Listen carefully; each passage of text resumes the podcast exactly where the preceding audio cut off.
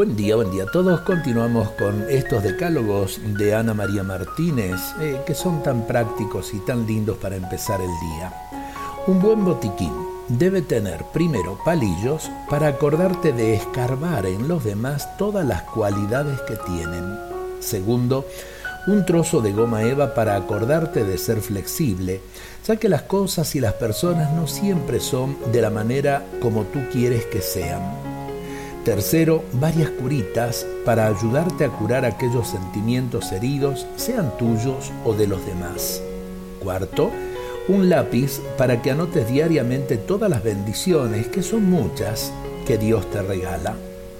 Quinto, una goma de borrar para acordarte de que todos cometemos errores y que no pasa nada.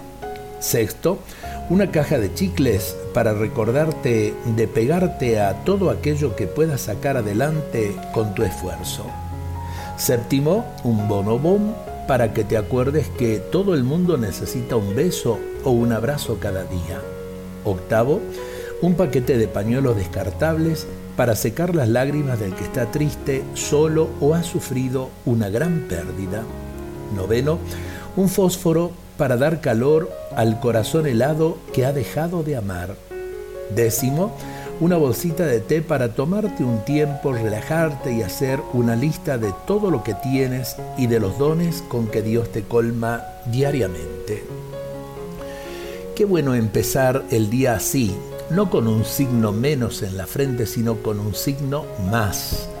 Tantas cosas hermosas podemos hacer día a día y ojalá que para esto nos sirva este botiquín.